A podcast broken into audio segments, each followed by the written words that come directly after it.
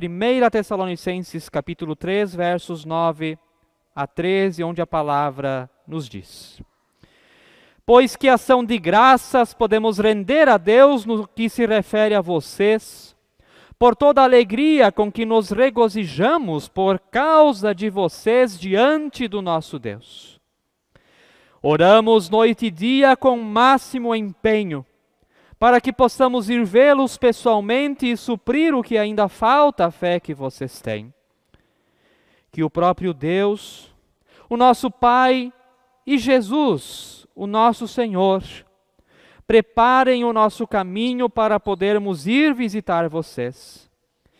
E o Senhor faça com que cresça e aumente o amor de uns para com os outros e para com todos, como também o nosso amor por vocês, a fim de que o coração de vocês seja fortalecido em santidade, isento de culpa na presença do nosso Deus e Pai e também na vinda de nosso Senhor Jesus Cristo, com todos os seus santos. Que a graça do Senhor Jesus Cristo, o amor de Deus o Pai e a comunhão do Espírito Santo estejam conosco. Amém. Amados irmãos, amadas irmãs, nada aqui neste mundo é permanente. Tudo aqui neste mundo é provisório. Sim, de fato, nós estamos num mundo que a todo instante, a todo momento muda bastante. Isso só nos faz lembrar daquilo que nós temos prometido a nós na vida eterna, disso também que a palavra de Deus descreve em todas as suas páginas, desde Gênesis 1 até Apocalipse, capítulo 22, da esperança de novos céus e nova terra. Queridos e queridas, essa é a esperança que todos nós temos como cristãos e como cristãs de que a vida eterna não acontece aqui, mas ela ainda está por vir e ela já foi conquistada, já foi feita através da pessoa e através também da obra do Senhor Jesus Cristo. O advento nos lembra exatamente disso. De um lado, nós estamos perto de lembrarmos da primeira vinda de Jesus. O advento nos prepara para o dia 25 de dezembro, onde nós lembramos que Jesus já nasceu, onde as promessas do Antigo Testamento já se cumpriram. E essa é a parte mais maravilhosa da palavra de Deus, porque a palavra de Deus, ela se cumpre. Se nós olharmos o Salmo 22, nós olharmos Isaías 9, se nós olharmos Isaías 53, eram profecias. Um dia o Messias vem e ele vai morrer por nós. Isaías 53 diz isso. O Salmo 22 fala que ele ia dizer na cruz: Meu Deus, meu Deus, por que me desamparaste? E as profecias se cumpriram. Ele veio. A própria palavra de Deus mostra que ela se cumpre. Advento tem primeiro esse aspecto, Jesus que já veio. E a lembrança de que ele veio e que ele está vivo, ele está entre nós. Mas existe um outro aspecto do advento que é também a esperança de que um dia ele voltará. E assim como aquelas profecias do Antigo Testamento se cumpriram, agora o advento nos lembra também que um dia dos céus Jesus virá em glória, não mais em uma manjedoura, não mais em um paiol, mas em glória e cercado de anjos. O Jesus que veio, o Jesus que vai vir e onde nós, como seres humanos, estamos ali no meio, vivenciando as dores, vivenciando os problemas do dia a dia, as dificuldades que nós enfrentamos. Às vezes nós pensamos, e agora? Que saída eu vou ter para as situações que nos aparecem na nossa vida tão complicada, tão humana? Queridos e queridas, esperança. Hoje é o domingo da esperança. E esperança é o que não falta na palavra de Deus. E esperança é o tema também desse texto que nós ouvimos, a carta de Paulo aos Tessalonicenses. Queridos e queridas, a obra de Deus é maravilhosa. E para nós falarmos de esperança, nós temos que lembrar um pouco as obras que Deus já realizou na sua história naquela comunidade dos Tessalonicenses. A grande verdade é que Paulo e seu amigo Timóteo tinham a intenção de levar a palavra de Deus para o Oriente. Eles queriam ir para a Ásia, queriam ir para vários países que ainda não tinham ouvido falar de Jesus. A intenção deles, do seu coração, era uma: ir pregar o evangelho na Ásia. Mas olha o que, que nos diz lá em Atos 16, 7, Mateus vai colocar ali para a gente. Chegando perto de Mísia, tentaram ir para Bitínia, mas o Espírito de Jesus não o permitiu. Paulo e Timóteo queriam ir para onde? Para a Ásia. Eles queriam vir para esse lado de cá. Eles estavam ali mais ou menos onde está esse círculo. Eles queriam vir aqui para esse lado de cá, né? Para quem está assistindo o lado direito, né? Mas o Espírito de Jesus não o permitiu. E aí então o Paulo teve uma visão na qual um homem da Macedônia estava em pé e lhe rogava, dizendo: Passe a Macedônia e ajude-nos. Onde é que era então Macedônia? Lá do outro lado. E podemos ficar um pouquinho nessa tela. E os planos humanos nem sempre combinam com os planos de Deus. Paulo tinha um sonho, levar o evangelho para a Ásia. Mas Jesus disse: Não, Senhor. O Senhor vai para Macedônia. O evangelho vai ser levado à Macedônia. E eles chegam então à Macedônia. Pode passar o slide. Pode passar mais um. Eles chegam então àquela região e eles são recebidos então naquelas regiões, primeiro na comunidade de Filipos, depois de Tessalônica, e lá Paulo começa então a pregar da palavra, mas ele começa a pregar do quê? Da esperança. No Jesus que já veio e no Jesus que vai vir. Essa é a pregação do apóstolo Paulo. Nos diz, por exemplo, lá em Atos 16, 19 a 21, olha como o evangelho pode causar mudanças, transformações antes de ler esse versículo, Paulo estava pregando o evangelho e muitas pessoas começaram a abandonar seus costumes. Tinha, por exemplo, lá uma jovem que era explorada por seus donos por adivinhações que ela tinha que fazer. Ela foi liberta pelo evangelho e quando os donos daquela jovem adivinhadora viram que havia se desfeito a esperança do lucro, agarraram Paulo e Silas, os arrastaram para a praça, à presença das autoridades, e levando-os aos magistrados, disseram: Esses homens, sendo judeus, perturbaram a nossa cidade, pregando costumes que não podemos aceitar nem praticar, porque somos romanos. O que, que acontece?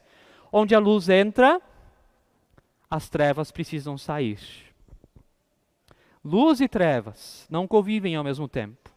Esperança e desesperança não convivem no mesmo lugar. E quando Paulo e Timóteo chegam a Tessalônica e pregam o evangelho por três sábados seguidos na sinagoga, começa a haver uma revolta da população porque aquilo estava acabando com as suas práticas injustas, onde uma jovem era feita escrava, tinha donos e tinha de adivinhar os pensamentos das pessoas e o futuro das pessoas. Onde o evangelho entra, ali acontecem mudanças, onde o evangelho entra, ali há transformação. Onde o evangelho entra, ele incomoda, porque o evangelho nem sempre combina com as práticas do dia a dia. E aconteceu então que Paulo estava anunciando a palavra, Paulo e Silas chegaram lá, pregavam então na sinagoga dos judeus, como eu falei, pode passar. E foi muito importante que eles tivessem ido para lá. Nos diz John Stott, um pastor muito importante da Inglaterra, foi na Europa que, no seu devido tempo, o evangelho se espalhou pelos grandes continentes, África, Ásia, América do Norte, América Latina e Oceania, alcançando assim os confins do mundo. Paulo e Timóteo queriam ir para onde? Para a Ásia. E eles foram para Europa, mandados por Jesus. E da Europa o evangelho se espalhou por todo o mundo. Chegou até aqui em Sapiranga. Olha como são os planos de Deus. Nem sempre as nossas intenções, nem sempre os nossos planos são os planos de Deus. Paulo e Timóteo obedeceram Jesus. Se o Senhor quer que a gente vá para a Europa, a gente vai para a Europa. E da Europa, o evangelho se espalhou por todos os cantos deste mundo. Queridos irmãos, queridas irmãs, essa é a palavra de Deus. Paulo pregava então em Tessalônica, essa comunidade que nós ouvimos um pequeno texto, falava da esperança, falava de Jesus, nos diz, por exemplo, Atos 17, nos diz a palavra, Paulo, segundo seu costume, foi procurá-los e por três sábados discutiu com eles a respeito da Escritura, expondo e demonstrando ter sido necessário que o Cristo padecesse e ressuscitasse dos mortos. Paulo dizia: Esse Jesus que eu anuncio a vocês é o Cristo. Qual que é a pregação de Paulo em Tessalônica? Que Cristo que Jesus é o Cristo. O que significa a palavra Cristo? Ele é ungido de Deus. O que, que significa ungido? Ele é o escolhido de Deus. O único ungido de Deus é Jesus. O único que nós podemos dizer, este tem unção, é Jesus. Qualquer outro que diz para si mesmo que tem a unção de Jesus está assumindo o lugar de Jesus Cristo. E por isso é o próprio anticristo. O que que Paulo pregou? O apóstolo Paulo prega Cristo a partir das Escrituras. Ele não prega filosofia grega, nem política romana, ele não prega a tradição dos anciãos, nem ensina sobre os dogmas dos rabinos fariseus. Ele expõe as Escrituras e a partir delas apresentam, apresenta Cristo. Por três sábados, o que que Paulo pregou lá em Tessalônica? Nada a não ser Cristo. A centralidade de Cristo. A pregação do Evangelho não deve ser nenhuma outra coisa senão a centralidade da pessoa de Jesus, quem Ele é, o Deus homem, e o que Ele fez por nós quando morreu na cruz. É isso que Paulo pregou. E quando a palavra de Deus é pregada com a centralidade em Cristo, olha o que, que acontece. Alguns deles, eles quem? Os tessalonicenses, aquele povo que nunca tinha ouvido falar de Jesus, foram persuadidos e se juntaram a Paulo e Silas. O mesmo aconteceu com numerosa multidão de gregos piedosos e muitas mulheres importantes. As pessoas foram persuadidas pela mensagem, e assim começa a nascer naquela cidade, onde nunca havia nada do evangelho, começa a surgir o quê? Do nada, uma comunidade cristã. Uma comunidade daqueles que creem em Jesus, que confessam Jesus como Senhor e Salvador. Mas, claro, como eu disse antes, antes, onde a luz entra, as trevas precisam sair. A pregação de Paulo, de Silas, Timóteo incomodou muitas pessoas, então, conforme Atos 17, 10 a 15, eles tiveram que sair fugidos daquela região. Na calada da noite, Paulo e Silas fogem, porque se eles não fugissem, eles seriam mortos. Eles fogem para, então para a região da Bereia, depois também para a região de Atenas. É, a Bereia aparece ali em Atos 10 e depois também no uh, 17, no 16 a 34, então, a fuga deles para Atenas. Esse é o contexto de como o evangelho chegou naquela comunidade, de maneira espiritual. A chegada do evangelho em Tessalônica não foi uma obra humana. Não foi uma obra de seres humanos, foi uma obra de Deus, porque Paulo e Timóteo nem queriam ir para lá. Mas Deus disse: vocês vão para lá e Deus sabe o que faz. Lá surgiu então essa comunidade. E Paulo então fugiu, agora está distante daquela comunidade, e ele sente algo que é bem comum a todos nós, algo bem humano: saudade. Quem sente saudade?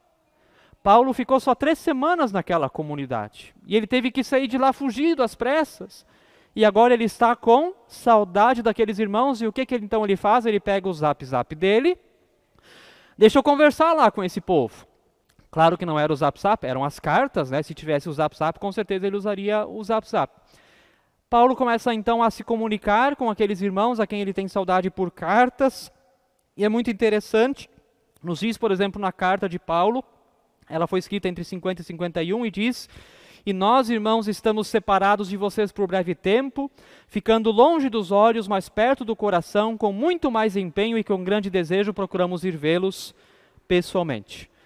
Paulo pregou a palavra lá, está distante, agora ele quer voltar para ver-os de novo. E eu acho muito bonita essa palavra, né? Longe dos olhos, mas perto no coração. Quantas pessoas nós temos, talvez, longe dos olhos, mas perto do coração? Pessoas que faz tempo que nós não vemos, que nós temos saudade. O que é que aconteceu? Timóteo havia sido enviado para lá para ver como estava então o andamento da comunidade, se eles ainda tinham esperança, se eles estavam firmes na palavra de Deus. E quando Timóteo volta, Timóteo só traz boas notícias. 1 Tessalonicenses 3, 6 a 7.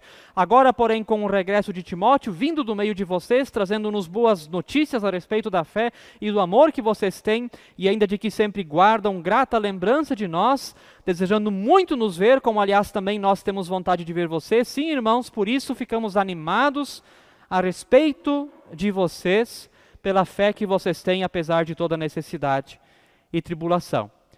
Paulo e Timóteo, Silas pregam o evangelho, saem de lá fugidos, manda uma carta lá, depois de Timóteo ter voltado de lá e, e dito: a coisa está indo bem. A comunidade está firme na fé em Jesus. Quais são as características da comunidade de Tessalônica? Eles tinham uma fé operante, uma fé que não era só palavra, mas uma fé que agia no dia a dia. Eles tinham a dedicação no amor, um amor que também não era só de palavra, não era só os irmãos dizendo eu te amo, mas gestos de amor, de solidariedade a quem precisava, e eles eram firmes na esperança, naquilo que havia sido prometido a eles através da palavra de Deus. Queridos e queridas, a comunidade de Tessalonicenses fala muito a nós sobre a esperança. Pode passar, pode passar mais um. E nós podemos, a partir dela, nos espelharmos muito na certeza que nós temos em Jesus Cristo. O que que Paulo diz a esta comunidade? Se empenhem por viver tranquilamente, cuidar do que é vocês e trabalhar com as próprias mãos, como ordenamos, para que vocês vivam com dignidade à vista do desfora e não venham precisar de nada. Pode passar mais um. Se alguém não quer trabalhar também não como. O que estava acontecendo lá? Só tinha um problema na comunidade dos Tessalonicenses. Eles eram firmes na fé, tinham a fé operante, eles tinham muito amor, eles eram firmes na esperança. Só que, por incrível que pareça, a esperança também pode ser um problema às vezes. E no caso dos Tessalonicenses foi. O Timóteo volta daquela comunidade que o, Paulo, o apóstolo Paulo tem saudade, e o Timóteo diz: Olha, tem uma coisinha lá, só que tem que dar uma olhada. O que, que era? Eles tinham tanta esperança que Jesus, Jesus ia voltar, sabe o que, que eles fizeram? Pararam de trabalhar. Ah, por que trabalhar? Jesus vai voltar mesmo. Olha que interessante, esperança demais um pouco. Por isso, irmãos e irmãs, a esperança que nós temos no reino dos céus não deve nos levar a abandonarmos este mundo. Aquela comunidade foi impactada pelo amor de Jesus. Grandes coisas aconteceram lá, não por obra humana, mas por obra de quem? Deus fez. Deus mandou eles lá. Mas eles começaram a pensar: ah, se Jesus vai voltar amanhã, para que, que eu tenho que trabalhar hoje? Não vale de nada trabalhar. Por isso, Paulo disse: se alguém não quer trabalhar, também não coma. Por isso, é importante que nós, mesmo tendo a esperança no amanhã, continuemos trabalhando, continuemos servindo a Deus por meio do próximo, que Deus esteja realizando a sua obra espiritual também entre nós, que creiamos na palavra, que creiamos em Jesus, que aguardemos a sua vinda agora no dia 25, na lembrança do Natal, mas também a sua vinda no futuro, mas não deixando de agir no hoje, pela transformação do mundo. Queridos e queridas, para a gente aprender três lições básicas com os Tessalonicenses, sobre a fé deles, sobre a esperança deles, sobre essa comunidade que de maneira tão curta e rápida foi impactada pelo Evangelho. Às vezes Paulo ficava anos pregando numa comunidade, para que lá houvesse uma comunidade. Tessalonicenses ele pregou três semanas e a coisa se levantou de um jeito incrível, obra de Deus. Características daqueles irmãos conforme o texto que nós ouvimos lá no início, fé madura. Oramos noite e dia com o máximo empenho para que possamos ir vê-los pessoalmente e suprir ainda a falta de fé que vocês têm. Eles têm uma fé madura, Paulo quer que eles tenham uma fé ainda mais madura. Eles têm um amor fraternal, o Senhor faça com que cresça e aumente o amor de uns para com os outros e para com todos, como também o nosso amor por vocês. A segunda coisa que Paulo pede em oração. E a terceira, Aliás, antes disso, a igreja é uma família onde nós devemos construir pontes de amizades e não muralhas de separação. A igreja é a comunidade do amor, da aceitação, do perdão e da restauração, o amor fraternal. E em terceiro lugar, Paulo ora que eles tenham santidade, a fim de que o coração de vocês seja fortalecido em santidade, isento de culpa na presença do nosso Deus e na vinda de nosso Senhor Jesus Cristo. O que, que a oração de Paulo pede a nós? Que nós tenhamos uma fé operante, uma fé firme, que nós tenhamos o amor fraternal, que a igreja seja mais que uma igreja, mas seja uma família, onde todos amam a todos, e também a santidade. E para a gente terminar a nossa reflexão sobre a esperança nesta manhã, enquanto esperamos a vinda do Senhor, Pode ter esquecido tudo o que o apóstolo, que o apóstolo Paulo falou, não. O que o pastor falou. Pode ter esquecido lá o mapa, pode, né, não precisa lembrar isso tudo. Isso é só contexto. Agora, isso aqui nós precisamos ter em nossa memória. Enquanto esperamos a vinda do Senhor, sejamos igreja que age pela evangelização. A tarefa missionária não é apenas do ministro, ministra da igreja, mas de todos os cristãos. Portanto, se queremos que essa igreja cresça, e essa igreja estou falando aqui em nível paroquial, precisamos, através do nosso testemunho e das nossas ações, falar de Deus a um mundo que não quer saber de Deus. Vamos agir pela evangelização, convidar, trazer mais pessoas à nossa comunhão. Enquanto esperamos a vinda do Senhor, sejamos igreja que se avalia pelo arrependimento. A palavra pecado está excluída de muitas pregações da nossa ISLB, como se ela não existisse ou fosse apenas algo relacionado à moralidade ou justiça social. Porém, o pecado é aquilo que nos afasta completamente de Deus, separando-nos dele. Jesus veio para eliminar essa separação, para que através de sua morte substitutiva na cruz pudéssemos ser salvos. Portanto, vivamos arrependimento diário de Deus. O que que Jesus espera de nós? Arrependimento. De todo dia uma autoavaliação. Hoje eu não agradei a Deus o suficiente. Hoje eu pisei na bola. Me perdoa, Senhor. Muda a minha vida. E o terceiro, enquanto esperamos a vinda do Senhor, sejamos igreja que questiona o que não agrada a Deus. A volta de Jesus significa o juízo de Deus ao mundo. Portanto, questionemos aquilo que não faz jus ao fundamento e aos valores do reino de Deus através da prática da justiça e da verdade. É aqui que entra então a justiça social. Queridos e queridas, Tessalonicenses não estava nos planos de Paulo, nem de Timóteo, mas estava nos planos de Deus. O evangelho chegou lá, foram expulsos, Timóteo vai visitar, escrevem cartas, e Paulo diz: Que linda esperança que vocês têm em Jesus. Só não parem de agir no dia a dia. Só não paralisem tudo o que estão fazendo, achando que amanhã Jesus vai voltar. Continuem trabalhando. Continuem se ajudando uns aos outros, continuem sendo solidários, continuem tendo amor fraternal, continuem tendo uma fé operante, continuem buscando a santidade diante de Deus. E que isso seja palavra também a nós que estamos aqui, também aqueles e aquelas que nos assistem das suas casas. Esse é só o primeiro domingo de advento, é o domingo da esperança, de nós lembrarmos que nós não somos pessoas desesperadas, mas nós temos aquele em que nós podemos confiar e aquele que vai cumprir a história. Porque, como eu disse lá no início, a Escritura se cumpriu, ele veio, e assim podemos crer que as novas profecias, no fim da história, também se cumprirão. Que essa seja a nossa certeza a todos nós que estamos desesperados por esperança diante de tantas notícias ruins. Domingo que vem nós chamamos ele de Domingo da Notícia. Também queremos ouvir da palavra do nosso Deus, continuando o tema do dia de hoje. E que em meio a tantas coisas ruins, nova variante agora, outras coisas, violência, morte, acidentes na 239, quantas pessoas têm morrido ali, a gente está ouvindo direto notícias sobre isso. Tanta notícia ruim que a gente possa dizer, na verdade, respirar fundo, né? Respirar fundo e dizer, mas nós temos uma esperança. E essa esperança, ela está onde? No na centralidade de Cristo Jesus em nossas vidas. Que Deus abençoe a nós, fiquemos na paz de Jesus. Amém.